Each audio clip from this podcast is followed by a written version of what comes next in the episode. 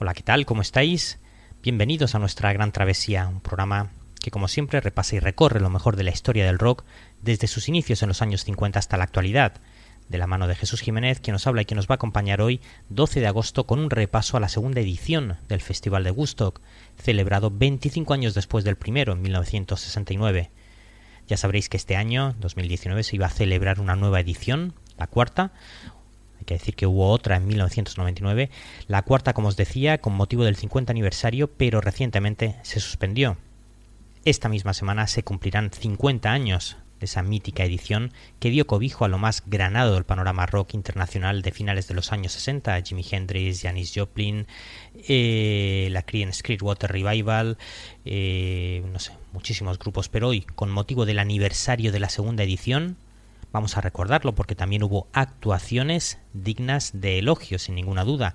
Green Day, Paul Rogers, Bob Dylan, Metallica, eh, Red Hot Chili Peppers, Primus, Cranberries, Sheryl Crow, eh, Peter Gabriel, James, The Band, Nine Inch Nails, Aerosmith, Blind Melon, Joe Cocker, en fin, muchísimos grupos. Y esta banda, que en 1994 estaba arrasando con su disco Throwing Cooper, vendería varios millones de copias entre el año 94 y el año 95, con singles tan potentes como I Alone, Lightning Crashes y este Selling the Drama. Hablamos, por supuesto, del grupo Life.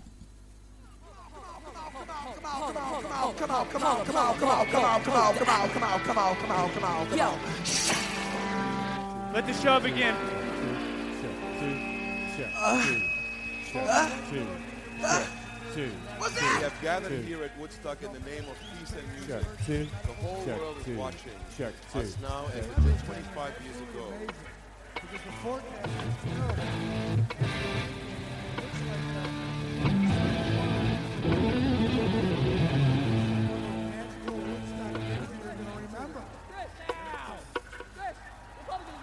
Woodstock! Come on, Woodstock! Woodstock! Woodstock 94! Yeah! Ladies and gentlemen, from Pennsylvania, live!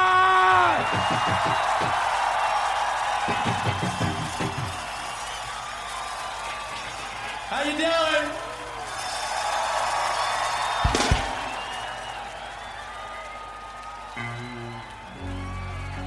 Into love, but gone into fear, the flame, and to burn a crowd that has your name, into right or wrong, into me a strong. It is known to scream it from the wall. I will, I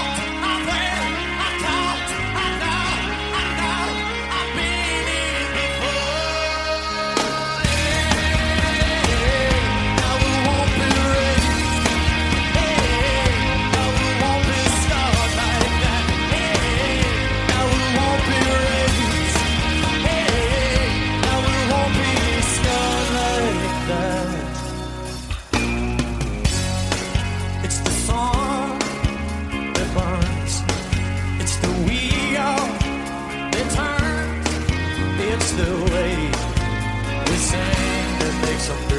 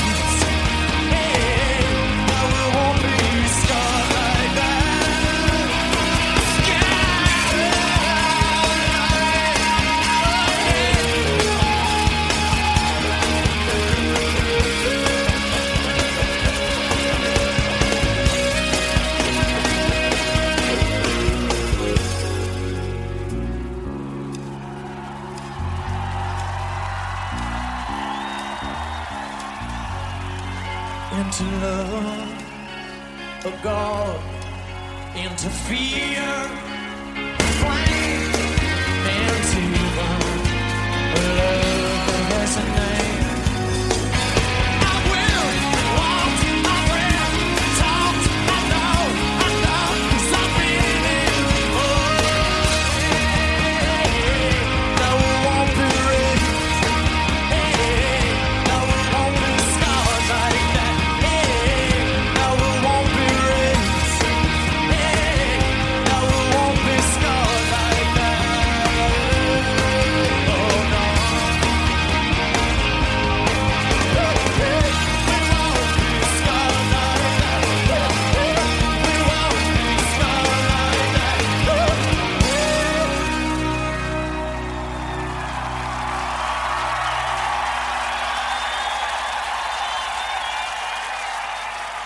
Seguimos con otro de los éxitos del momento, Shine, del debut de la banda del estado de Georgia Collective Soul, en su disco publicado tan solo unos meses antes de su actuación en Woodstock 94, su primer trabajo llamado Hints, Allegations and Things Left Unsaid, un grupo, Collective Soul, que realmente empezó como un único proyecto de su cantante Ed Roland, quien grabó una serie de canciones a modo de demos con la única intención de vendérselas a alguna compañía discográfica.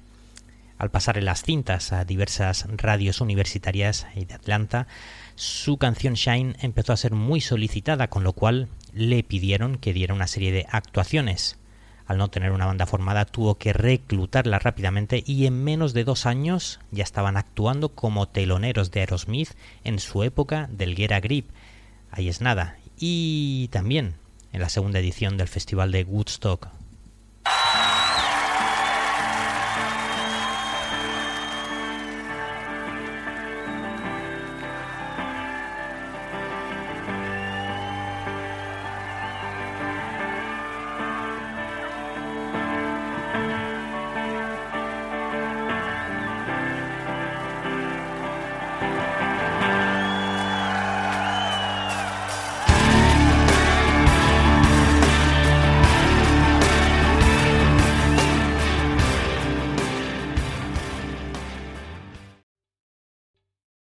¿Te está gustando este episodio? Hazte fan desde el botón Apoyar del podcast de Nivos.